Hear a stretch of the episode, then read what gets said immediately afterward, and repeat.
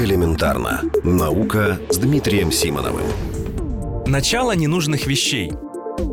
Существует иллюзия, что жизнь наших предков была похожа на сказку, а мы из этой сказки убежали и все испортили кругом. Это, конечно, неправда. Они либо охотились, либо за ними охотились. Так же, как и сейчас, они болели, и мало кто доживал до 40 лет.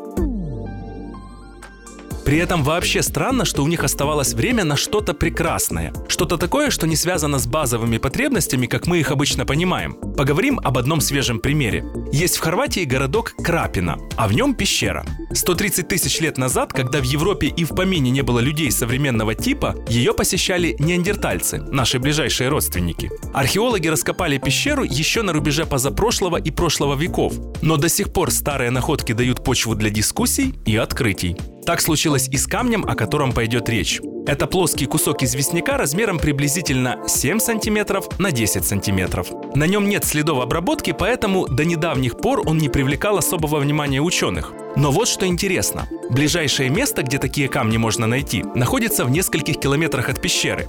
Ничто не говорит о том, что камень можно приспособить для какого-то полезного дела. Зато выглядит он очень привлекательно. Его поверхность блестит, и какие-то древние водоросли оставили на нем свои следы. Исследователи говорят, что если бы современный коллекционер камней заметил такой экземпляр, он бы вряд ли обошел его стороной.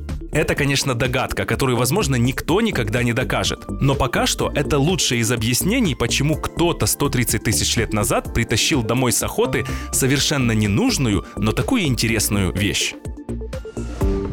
Элементарно. Наука. Ежедневно в эфире вестей.